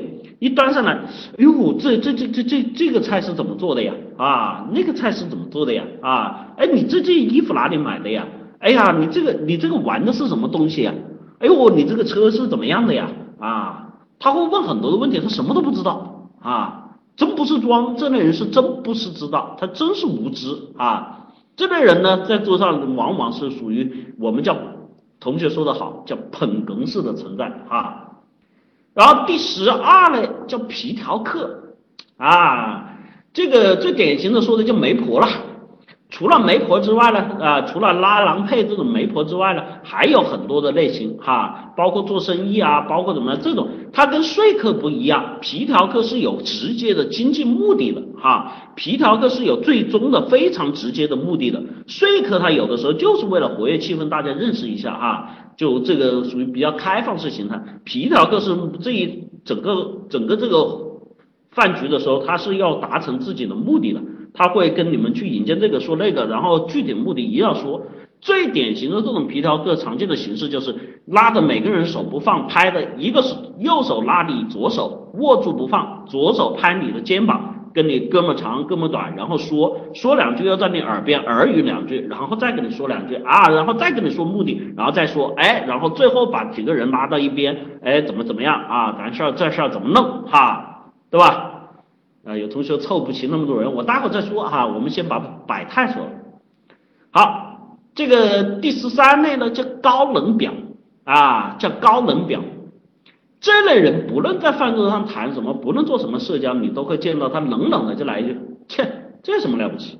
这算啥？哼，你没见过啊？哼，是吧？一脸的皮笑肉不笑，时不时翻翻白眼，对吧？一副高冷的样子，冷不丁跟你冒一句话，哈啊，我们说的高冷表，显得自己世外高人哈。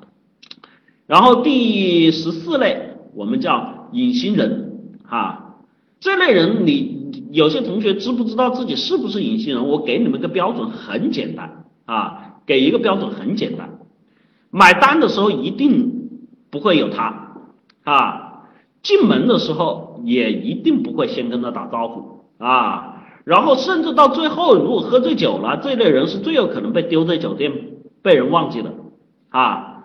这类人呢，他没有 low 逼那么 low，又不像无知者那么无知，他很多时候是闷声不吭坐在那里，微笑的看着你啊，默默的吃自己的东西啊，然后大家说举杯，他就举个杯。人家说万岁，他就碰个杯，他连话也不说啊，反正就是隐形到底，一路隐形到底啊啊！像有的同学人肉半，人肉背景是不吃的，他还是要吃的哈。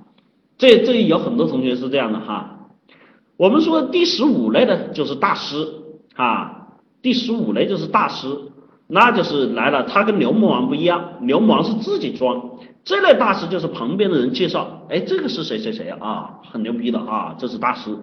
啊，他会跟你传经布道、授业解惑，哈。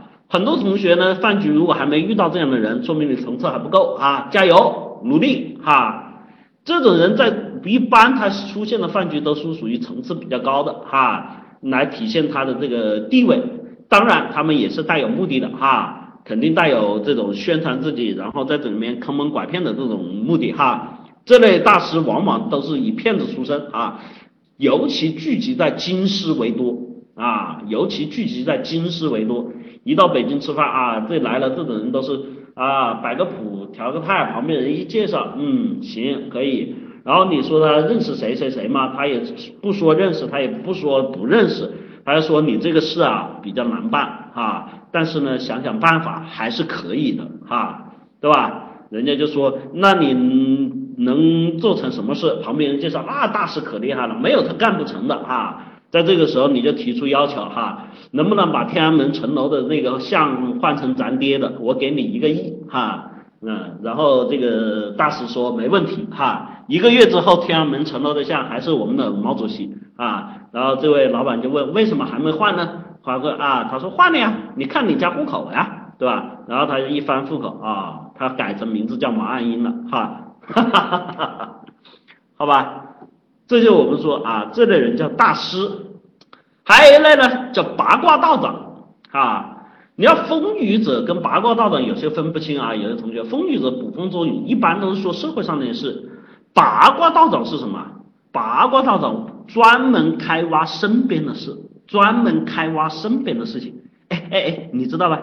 哎，你知道那那那那那个那个那个谁？那个小小小田？哎，我我上次看见他跟一个男的去开房，哎，真的真真的真真真真的，等你有照片有照片我给你看啊，对吧？八卦啊，他把身边各种人的隐私都扒一道，但是记住了啊，这种八卦道长还好，他一般不扒你当面的道，你只有不在这个桌上才会被他刮啊。有的八卦到极致，你不在桌上，等你去上洗手间，他会偷偷的在，哎，你们知道吗？他最近在那个啊，那个啥啊，然后大家哈哈一笑，对吧？这叫八卦道长啊。还有一类是我们说的叫什么？小丑，这个在桌上啊。他会扮演各种让人讨厌的角色，然后呢，在这个时候他会做出各种滑稽和夸张的行为。啊，去博得人家对他的什么认可，去博得人家对他的关注。啊。这类人呢，往往他们所什么呀，地位不高啊，能力不多啊，本事不大。啊，但是呢，就面子观非常强啊。最常见的这类人是啊。哎，你们呢？别别别，你们这个都那个啊，呃，安静一下啊！我跟大家这个说一下啊，呃，这个什么什么什么什么什么啊，呃，我还是有有点本事的啊，可以的啊，我要不然我跟大家表演个节目啊，就这样子，他会有各种的这个插科打诨的这种东西啊，跟你们来表演啊，来指展示啊，敲的碗呐，说个黄色笑话啦，然后这个怎么样啊？这是我们说的小丑啊，然后再接下来还有什么呢？叫神算子，这类人在桌上呢，哎呀，话不多，但是呢，经常会跟你说，你那个对吧，在桌上跟你攀谈的时候，哎，我看你应该今年不过二十五吧，对吧？哎，我看你啊，你应该是政府部门工作的吧？啊，你应该怎么样？他经常就在心里面对每个人进行扫描，然后在心里面去盘算。神算子基本上两道，一道呢是他在外面会去把自己算的结果说出来，去印证自己的能力；另外一道呢，他在心里面在算这些人哪些人对他有帮助，哪些人只不过是小丑哈，就这种啊，有同学说冷读哈，反正他是这样的心态。还有一类呢叫钟点工，有没有同学知道钟点工是什么意思啊？这这个我估计很自己有些同学比较少遇到哈。啊，像意思老师，我们是经常遇到啊，有没有知道钟点工是什么意思啊？啊 啊，有同学呢说了，都说对了一半哈，对不起，来晚了的啊，有事先走的啊，还有什么呢？一场、二场、三场，每场都串的。啊，每个地方待那么半个小时的。啊。这叫钟点工，哎，这类不是蹭饭啊，这类钟点工是他是不需要蹭饭，他饭局多哈啊，这类钟点工是天天以饭局为生，以饭局为场，以饭局为社交途径，但是在每个地方都不多待啊，每个地方都有他要去串的地方啊，这种我们在这个经常遇见的就是这种。啊，别人别说蹭饭的，我们经常遇到钟点工都是来买单的啊，他跑过来啊，你你你不好意思来晚了啊，我罚酒三杯。啊，你们先吃啊，单我已经买了哈，不好意思，我还有下半场啊。对，转场啊，这叫钟点工。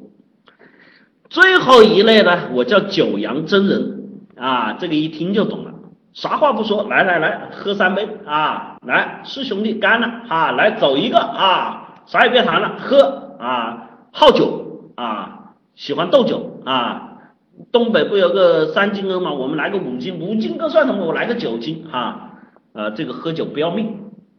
这里面说完了，你们觉得我说说的完全吗？啊，你们说我说的完全吗？啊，不完全，其实还有很多类，对不对？我也没有时间再说下去了。这个叫什么？人生百态，确实在一个桌上面饭桌上面，你就能看见真正所谓的人生百态和人生一百种面孔啊。那么在这里面我们可以看到，其实在这里面有同学会问。我问一个问题啊，就这些人在生活中是不是这样的？一是二不是？这些人在生活中是不是这样的？啊，有同学说差不多吧，有同学说不是吧？啊，来，我们再来问一个问题，你们就知道回答了啊。我们不要去自己揣测，我们事实说话。首先，你们告诉我，你们在这里面有没有符合的形象？一有二没有？别装逼啊，自己思考一下，一有二没有？啊，嗯，好。你们平时在生活中也是这样吗？一是二不是啊？绝大多数人啊，在生活中并不是这样啊，啊，有时候是啊，这个得承认，这是为什么呢？因为饭局啊，我刚才说了，它是什么？它饭局是什么？在生活中，其实啊，饭局对于我们来说，它是最强、最直接、最集中的社交行为。饭局再怎么长，它也就那么几个小时。很多人在这个时候要抓住这么个时间。其实饭局说几个小时，有效时间不超过一个小时，往往是开始动筷子到中间这一个小时是最经典的时间。在这一个小时范围时间内，后面都叫残局了啊啊，基本上都后面各自为政了，各各搞各的了哈。这一个小时里面要集中的去体现自己，要集中的去展现自己。所以很多人在这里面都会进入到一种角色扮演的状态，都会去尽可能竭尽所能的去展示自己的特点啊，包括有人说隐形人和无知者这些是吗？也是啊，隐形人这个时候他喜欢，他觉得哎呀，这个时候少说为妙啊，他觉得不愿意表达自己啊，他是把自己真实状态展示出来呀，所以在这里面哈，我们看到。这种集中的场合里面，各种形式的交流，这就造成了一个巨大的问题。其实，在这种社交场合里面，特别的混乱，是不是这样子？特别的混乱，然后信息点特别的多，对吧？然后你总能看到平常看不到人家的一面。那么，有同学说：“哎呀，那这饭局我到底应该怎么参加才能比较好呢？对不对？”好。我们今天来说点干货的内容哈，不光讲好玩的，不光讲道理。饭局对于我们来说，既然是这么一个高效的一个这么集中的场合，其实对于我们来说，它是可以被我们要利用的。我们不能够把我们的饭局变成无效的饭局。首先，很多时候我来问现在绝大多数在这里同学，你们参加完饭局，其实对于你们来说，饭局有感还是无感？有感打一，无感打二啊。就基本上就是吃了顿饭，然后对你来说一点意义都没有的同学打二啊，嗯，超过我意料哈，还有不少同学打一哈。我们在生活里面绝大多数其实人没到一定年龄和岁数的时候，因为说白了啊，吃过的菜也少啊，人生百味尝过的味道也少，所以其实对你们来说还是无感。但是随着你们年龄增加，你们想你们跑得掉吗？肯定跑不掉的。饭局上怎么样去说，怎么样去做，成为你社交关系中非常重要的一个环条和链环节和链条。真正在这里面比较高人的人，都是在饭桌上面看人的啊！我告诉你们，真正比较高端的人，都是在饭桌上面看人的。通过饭桌上面的品性，就知道你这个人平常在生活中的品性。通过在饭桌上你们的观察和交流，就会知道这个人所处的层次、阶级、能力、水平、道德素质、人格、魅力。通通会展现啊！好，我们首先不说那么高端的，我们来看一个最基础的。有同学说，我不要求在饭局上面做的很好，我叫但求不求有功，但求无过，是不是很多同学有这种想法啊？不求有功，但求无过不能出丑嘛，对不对？也不能像伊斯老师描述的这些类人一样，成为这种要么是鬼，要么是神，要么是这种人渣的这种表现，对吧？哎，在这个时候，我来教给你们饭局的手势啊，手势，饭局的手术啊，做到了这几点啊，你基本上就叫什么？叫中规中矩，不会跑啊，甚至还会获得比较好的口碑哈。第一个。啊，饭局我们说它有阶级之分，有层次之分，有面子观大小之分，有辈分之分，有能力大小之分，有性别之分，对吧？有先后次序之分，有很多的分法。但是在这里面，我不管你怎么分法，你们在这里面不管你是哪个阶层的，你做到第一条是非常重要的，叫守时，这叫守时啊。你只要做到这一点，基本上所有来参加这个饭局的人，对你第一印象一定是不错的啊，对你的第一印象一定是不错的，不管认识还是不认识，熟悉还是不熟悉的，这个好理解哈，这个懂不懂啊？第二点，我们说的叫守信，在饭局上面呢，有很多同学会得出一个结论，哎呀，吃饭说的事儿，酒桌上的事儿不靠谱，有没有这个感觉？一有二没有啊，那饭桌上的事儿不靠谱啊，认识那人也啊，真是随便说说的，对吧？酒桌上胡说八道。但是你们有这个感觉，反过来想一想，如果说你在饭桌上说的话比较靠谱的情况下，人家对你的感觉怎么样？人家对你的感觉怎么样？告诉我，好还是不好，对吧？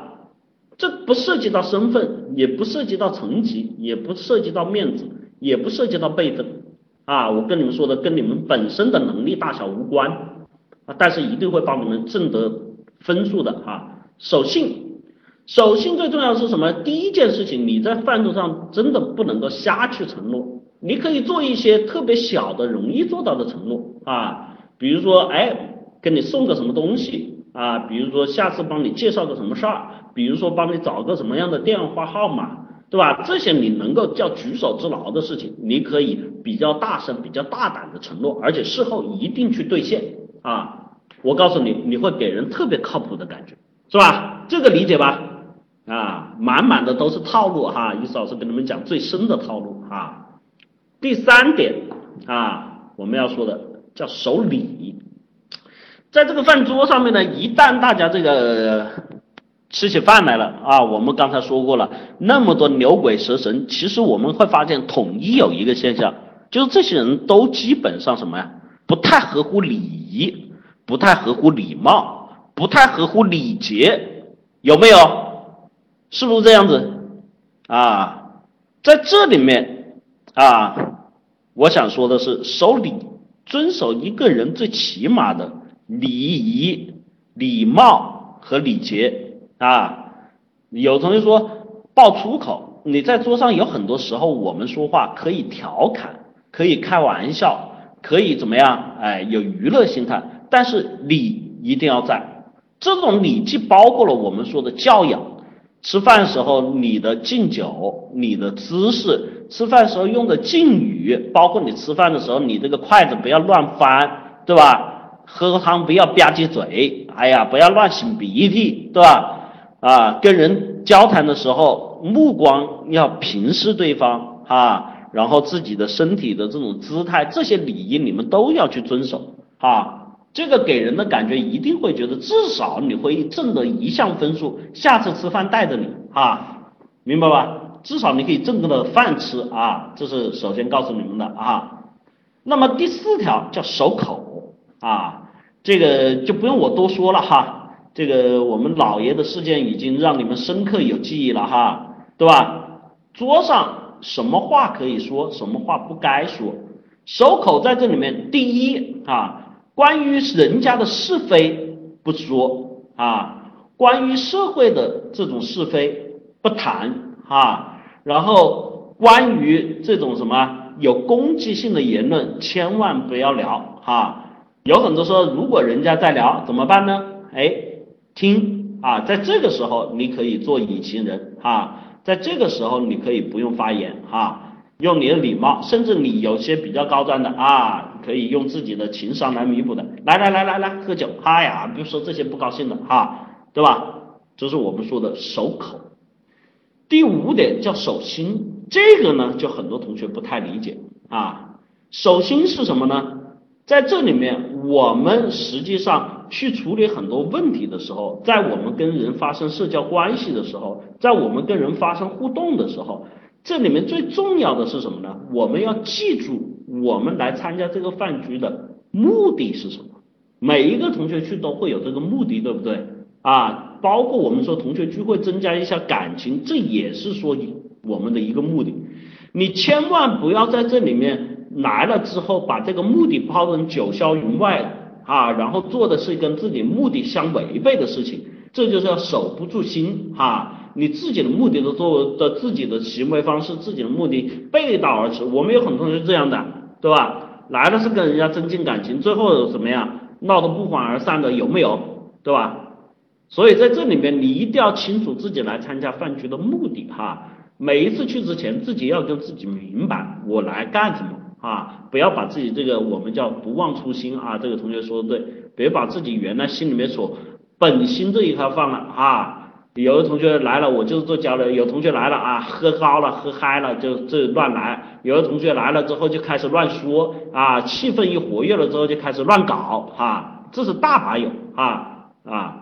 这我们说的守心，最后一句叫守德啊，这个德呢是指我们的什么品性操行啊，在饭桌上面千万不要去做。我们平常在生活里面，有些同学就觉得要放得开。我告诉你，在饭桌上面放得开，跟你狂妄，跟你这个这个这个这个这个叫什么？这个叫哦。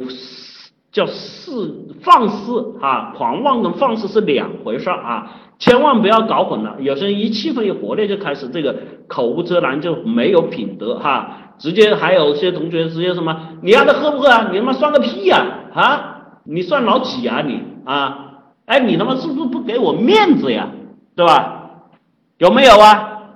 在桌上啊，你这是一定有的哈，不光是酒品。有些人不喝酒也会这样子，有些人不喝酒也会这样子哈，要显得自己这个就像前面说牛魔王一样的，不要去怎么样显摆，也不要去像装逼犯那样的去装逼，对吧？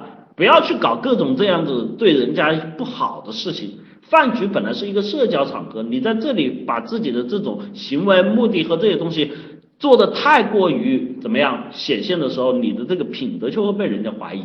我们经常吃完饭之后，脑子里面虽然说无感，但是我们脑子里面一定会记住两个人，一个是在这个桌上最没品德的人，一个是在这个桌上让你觉得感觉最舒服的人，是不是这样子？一是二不是啊，所以记住了，千万不要去做没品的事情啊。有同学说，你不光是敬酒这些东西，有的人在桌上还经常去你去撩妹子哈，这个撩妹子还经常用这个最下流、最黄色的东西去撩哈。有没有啊？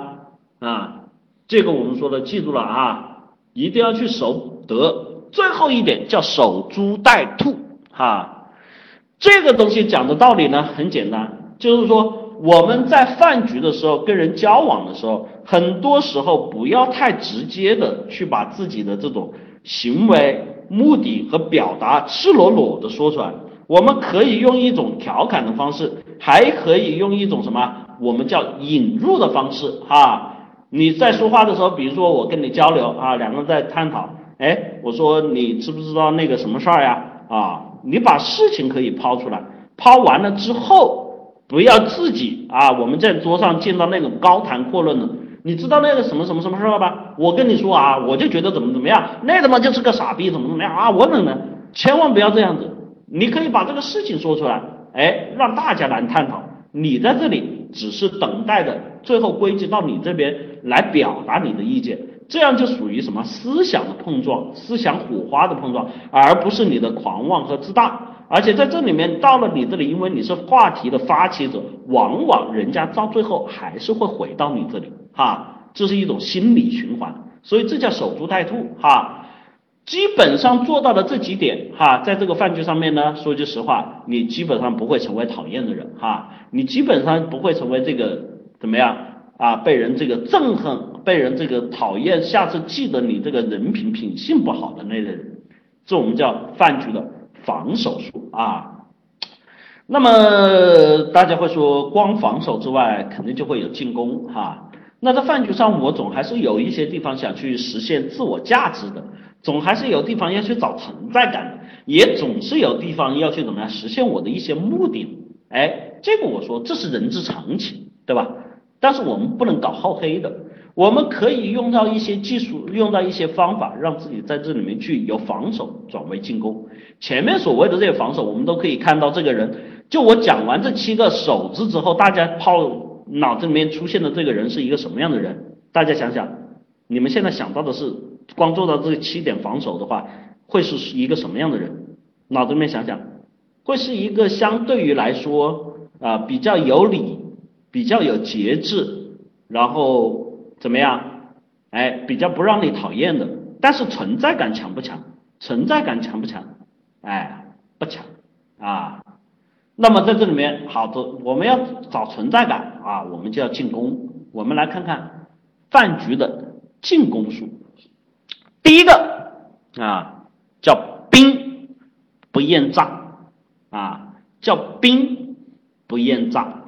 有同学又问，英思老师，你又打错字了，你们觉得我打错了吗？啊，你们觉得我打错了吗？啊，有没有打错没有？来，come on，回答。快点！你们觉得我打错了吗？我用的是这个兵啊，文物兵啊，兵不厌诈啊！一错二没错？快点啊！都不知道打啥了是不是？现在都不知道一次老师罐子里卖什么药哈？我说我是真打错了，我是真打错了，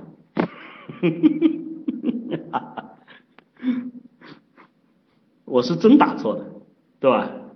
你你你是不是觉得我太坏了？嗯，我都抄下来了。啊，服了吧？服了。哎，不是哦，这才是坑。我其实没打错，逗你们玩嘞。我其实没打错，逗你们玩嘞。现在的问题是我到底错了没错？哼 现在的问题是到底是我错了还是没错？来回答我，我到底错了没错？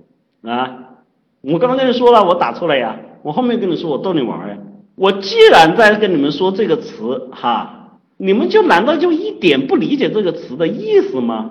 啊，哦耶，啊，这里面所说的啊，我用这个词跟你们形象的举例了，叫什么叫兵不厌诈？这个兵不厌诈呢，不是让你们在这里面去干一些坏事儿，是让大家来调节气氛的。比如说哈。啊，刚才举了这个例子，你们都听懂了吗？让你们亲身感受了一下。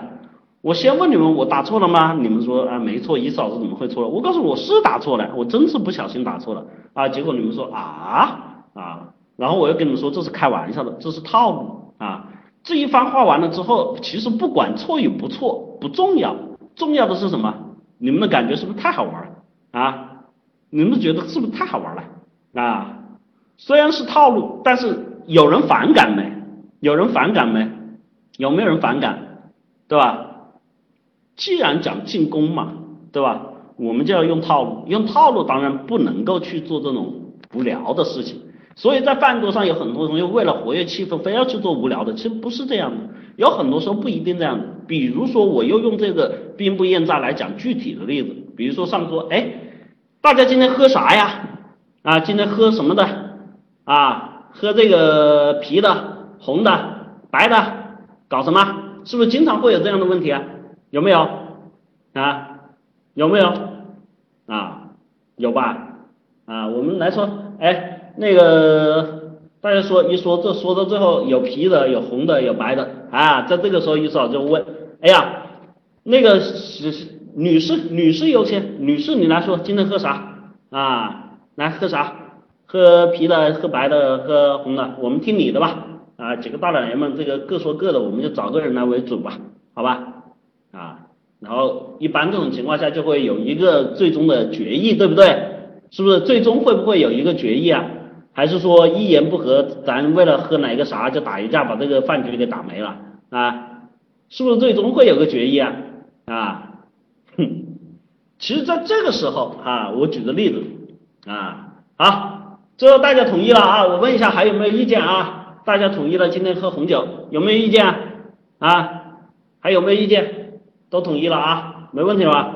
好，来，我带了一支香槟来。这是从法国带回来非常好喝的香槟啊！大家是不是觉得瞬间这些人就会啊又被套了啊？瞬间就炸了啊！理解我说的意思了吗？兵不厌诈哈，这就叫套路哈啊！有同学说呃，其实，在饭桌上有很多这样的套路啊。其实，在这里面我说了，这是一种调剂、一种活跃气氛的手段。至于你说真的喝啥重要吗？不重要。你谁想喝啥，谁不就喝啥呗？你想喝奶，你喝奶嘛；你想喝啤酒，你喝啤酒嘛；你想喝红酒，你喝红酒嘛。我最重要的是要把我给推荐出去，把我带的东西给推荐出去，对吧？这个当然有些同学传统的套路就是上来啊，像前面的手势啊，我们说手一方面不进攻的一方面就是。啊，我带了一支法国来的红酒，这个普这个这个这个香槟啊，这个酒不错啊。今天晚上我们吃的又是海鲜，海鲜配香槟会比较好，是不是？这给人感觉就是手势啊，彬彬有礼啊，然后说话中肯啊，有礼节又会照顾大家的感受。但是这个在饭桌上面我们说了，这个只能属于手势。像我说的这个兵不厌诈，这就是一种公式哈，调节气氛。好，第一种说完了啊，我们说第二种叫指鹿。为马啊，指鹿为马，这个成语大家都懂吗？啊，这个成语大家都懂吗？有没有不懂的？一懂二不懂啊？我看一下这个同学们这个文学素养哈啊，不要被我吓了哈，我这里没有套路哈，我这里没有套路，不要被我吓了哈，我就是真的问你们懂不懂哈啊。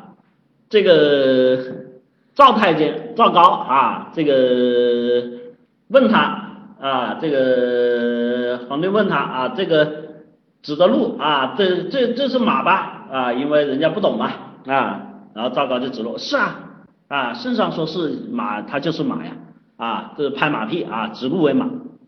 那么在我们的饭局上面该怎么用呢？啊，颠倒黑白，指鹿为马哈，在我们成语里面这是一个。错误的示范，但是我们在饭桌上怎么能做这样的事情呢？其实，在这里面呢，主要讲的是什么呢？讲的是顺从人家的意见，顺从人家的意见。但是我们有很多时候顺从人家的意见，会让人觉得怎么样？觉得你没有主见，让人觉得你怎么样？太过于肤浅，让人觉得你怎么样？这个人比较弱，有没有这样子啊？有没有这样子？是不是这样子？所以经常有些装逼犯，所以经常有些人就要跳出来去做出反面的言论。其实反不反论在桌上一点都不重要，你就是为了找存在感。但是有些事情为什么一定要反对人家去找存在感呢？你一旦反对，你感觉人家爽不爽？你们告诉我，你一旦反对，人家觉得爽不爽？啊，不爽啊。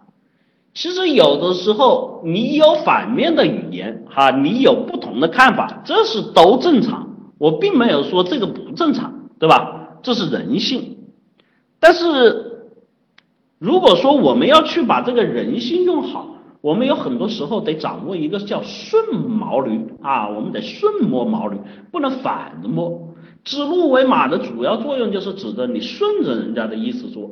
这个顺着人家意思说呢，但是你记住了，你又要体现自己的这个反面的意思，但你又不能去得罪人家，在这个时候用的方法就是指问嘛。比如说人家说，我觉得这个就是方的，那我指问嘛，是是是是，你说是方的，就是方的。啊，好的，方的，绝对是方的，一定是方的，对吧？你对的，你说在这个时候人家的感觉是什么样子？你们说？爽你个头！人家一定会知道你有想法、有意见要说啊，人家一定会知道你有想法、你有意见要说，但是你又没有直接驳斥人家，人家心里面不会觉得特别的不爽，还会愿意去听你想要说什么，对不对？是不是还会愿意去听你要说什么？这人都有好奇心吧，这也是人性吧，对不对？是不是这样子啊？这叫指鹿为马。我们很多时候可以用这种方式不叫表达自己不满，可以把关注点，这叫进攻嘛，把关注点引到你身上啊。有人说这个其他人一定会有反对意见，会指你啊，这个意思你怎么这个立场这么不坚定呢？你开什么玩笑，在这个时候说，对吧？啊，你说赵总说的能有错吗？对吧？啊，是套路吧？啊，这个时候你有很多东西可以去有自己的言论表达了，可以叫逐渐入戏。你看嘛，赵总说的这个是啥是啥是啥啊？这个是啥是啥是啥？你说一些这个反面的言论啊，然后人家听了啊，这不是反过来说吗？你说，所以赵总是对的嘛？啊，这叫指鹿为马啊，不让人家引起这个什么内心的这种厌恶，又能够听到你所说的内容，这是很重要的表达方法啊。第三个叫贻笑大方。在这个桌上呢，跟人聊天的时候呢，我说了，刚才伊思老师说这也不能说，那也不能说，那我说点啥呢？那我说点啥呢？哎，这个贻笑大方所指的就是你在进攻阶段你要展现自己嘛，其实是说自己，我们叫自嘲。哎呦，你说我最近啊倒不倒霉啊？你看我遇了这么个事儿，对吧？开始说自己最近倒霉的事儿，或者开始说自己最近这个啥事儿啊？把它说成笑话一样，说成故事一样，你说我这个人是不是脑子有病，还是说我这个人是这个这个这个心思太小啊啊？多你们几位给我指点一下啊，对吧？这种方式就不会把话题引到我们所说的啊，既去不去说人家八卦，又不去说人家身上的这种不好，又不去只凭这个所谓的点指点江山这样的套路。啊，在这里面你又不要去特别的去什么献丑啊，我们说小丑那样也不可取，是不是这样子就能把观点引到自己身上啊？然后第四点我们要说的叫热点呈现啊，热点呈现这个大家就好懂了。最近的这些事情，就像我跟你们讲各样的，会把一些最近的事情穿插在这里面去讲啊，比如说我讲的这个这个这个对吧？啊，这个小吴的事情呢，对吧？小吴是谁啊？知道吗？啊，小吴的事情是什么事情啊？啊，知道吗？啊，哎，知道，我不知道，你们说来听听哦。我不知道，你们说来听听哦，是吧？热点呈现不是叫你去评判热点，不是叫你们去指点热点，不是叫你们去脑子残了去表达自己的观点，我只是呈现热点，明白吧？我可以引入你们来说这个话，哎，你们跟我说说啊，看你们了解跟我了解的一样不一样啊，对吧？这就叫话题，这就叫讨论，对吧？这第五点呢，叫捕风捉影。咦，你们刚才说，一次老师，你不是说有风雨者吗？我这个捕风捉影跟风雨者那个捕风捉影可不是一回事儿啊！我这个捕风捉影跟风雨者可不是一回事儿。捕风捉影用对了，它是一个好招；用错了，它是一个烂招。风雨者都是用错了，他们用在什么地方呢？他们用在道听途说，他们用在什么？用在这种想表现自己方面。而我说的这个捕风捉影是什么？是让这个话题能够出来。比如说，哎，那个我知道小吴最近在搞个项目啊，或者是说小吴，我最近不见你在寝室出现，神神秘秘的，有什么好事没？对吧？你看，既不去评判，又不去胡说，但是会引入人家关注的点吧？是不是这样的？有没有？是不是我们经常在饭桌上也会见到有人这样去说呀？啊，情商比较高的人都会用这些方法，是不是这样子？用这些方法不会有人讨厌你吧？你又不去评判，又不去说，又不去说啥，对不对？啊，这叫捕风捉影。这种捕风捉影不是为了去展现自己，而是能够把话题引出来。把我们的交流引出来，社交社交嘛，我们最重要的是要什么呀？社交最重要的是什么呀？上过我课的同学，你们都知道的，最重要的是什么？社交啊，互动，对吧？这才是根本嘛啊。第六点啊，这个叫一本正经的胡说八道啊，一本正经的胡说八道啊。我们在平常的这种交流过程，你们保证自己会一定说的都对吗？能保证自己一定说的都对吗？能不能？嗯，不能吧，对不对？但是如果说错了怎么办呢？low 逼哈，这种自我心态重的这些人，就会在这种时候展现出来的状态是什么？死咬不放，死维护自己面子啊！我们经常听到这样情商低的对白就出来了。你又不懂，你不知道你别瞎说好不好？我知道你知道啊，反正就是这样子啊。有人还更加更胜一筹，怎么地吧？我就爱这样子，对吧？是不是啊？经常我们有一些这些同学抬杠就是这样出来的，有没有？有没有？一啊没有？这种社交能力，你告诉我高还是低呀？情商高还是低呀？啊结果好还是坏呀？其实错不重要，谁不犯错啊？错了，但是毕竟这是社交场合，直接去跟人家说，哎，对不起，我错了，我们会觉得怎么样？又会觉得好生涩，又会觉得疏远，对不对？在这个时候，我们可以用一本正经的胡说八道啊！哎呀，这个事啊，我跟你说啊，据权威论证研究啊，是怎么样？你可以把这个事情编得越邪乎越好，但是人家一听就知道你在这里瞎掰，对不对？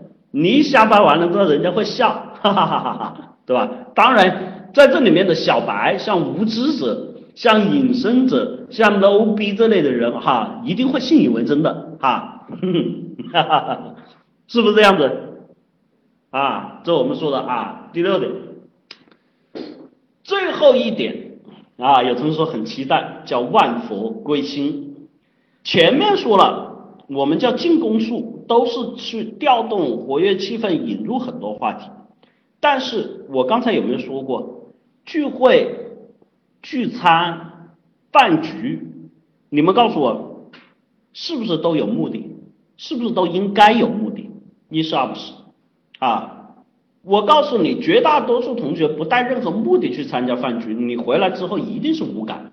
甚至有很多同学平常还是属于比较不错的人，你如果没有任何目的去参加这个饭局，你不小心你就成为了无知者，你不小心就成为了隐身人，你不小心就成为了这里面很多一些角色的扮演出现。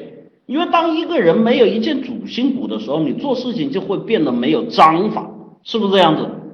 所以讲的万佛归心这个事儿呢，倒还真不是跟你们去讲一个虚假的，而是讲一个最事实的。在这顿饭里面，你始终要记得你要达成的目的，在这个过程里面，你做的任何事情都要为这个目的去服务啊！你千万不要把一顿饭就吃成了一顿饭，你千万不要把一顿饭就吃成了一个表演，你千万不要把一顿饭就吃成了自己 low 逼显示的一个状态。你千万不要把一顿饭就变成了自己一个小丑呈现的状态，你千万不要把一顿饭就吃成了自己是一个醉猫，听懂了吗？这才是进攻术嘛，进攻术进攻是为了什么？是为了达成自己的目的，所以在这里面你始终要不忘初心，对吧？就跟简单，两个人吃饭，那大家觉得我好像是一个大饭局，那还真不是。我刚才说的说的这些方法，两个人约会吃饭也可以用，明白吧？你不论去表达什么，你到最后你要记住啊，比如说你跟女孩约会，第一次约会，你的目的是什么？是给他留下好印象，是能够增加约会的基础，是能够让人家喜欢你。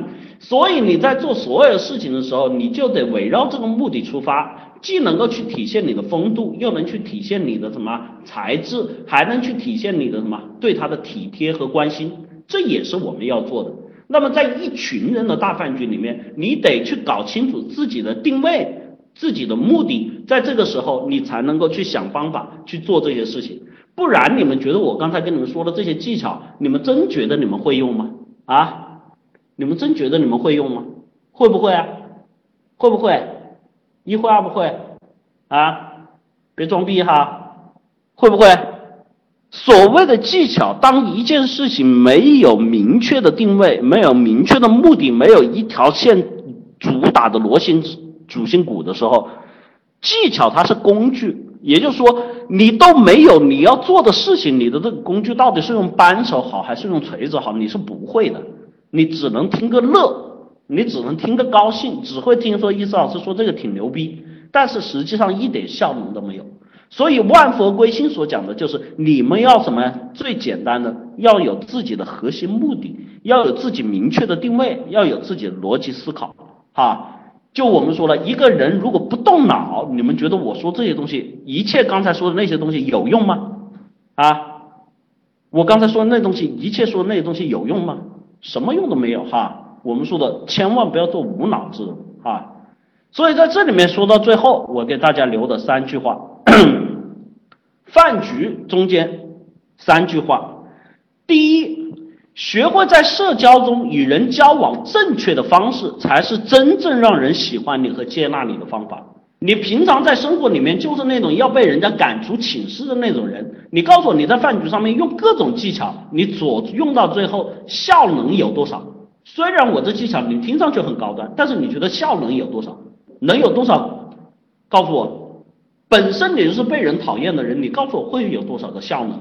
哈，一定是很低的啊。第二句话，人际关系需要靠技巧来提高，但是技巧却不是社交关系存续的唯一。技巧它是工具，是润滑剂，但它不是根本啊！听明白了没？